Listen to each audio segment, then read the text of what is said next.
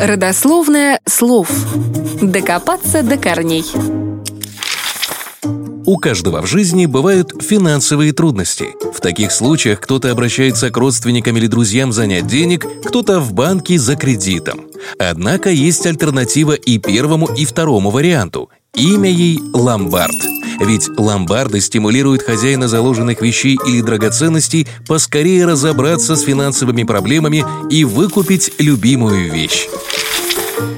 История ломбарда очень интересная. Страна рождения – Древний Китай. Дата – 3000 лет назад.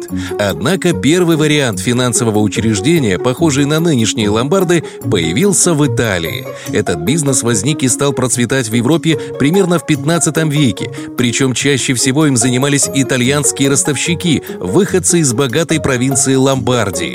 Если вы почему-то ничего не слышали о самой Ломбардии, то наверняка знаете ее столицу – Милан. Итак, как мы уже поняли, известное нам слово «ломбард» произошло от названия провинции. А вот о том, как образовалась сама Ломбардия, знают немногие. Начнем с того, что в VI веке нашей эры германское племя лангобардов двинулось на территорию нынешней Италии.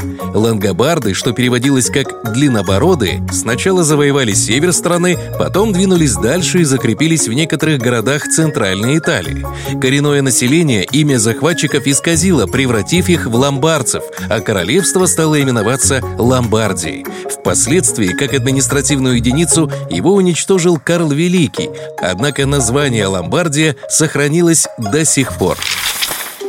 Середине века церковь осуждала ростовщичество, поэтому занимались этим бизнесом в основном евреи, которые не были связаны церковными заповедями. А во времена позднего Средневековья жители торговых городов Италии поняли, что ростовщичество – один из способов обогащения, и начали сами этим активно заниматься. Ломбардцы так в этом деле прославились, что со временем и само слово «ломбардец» стало означать человека, который дает суды под залог имущества.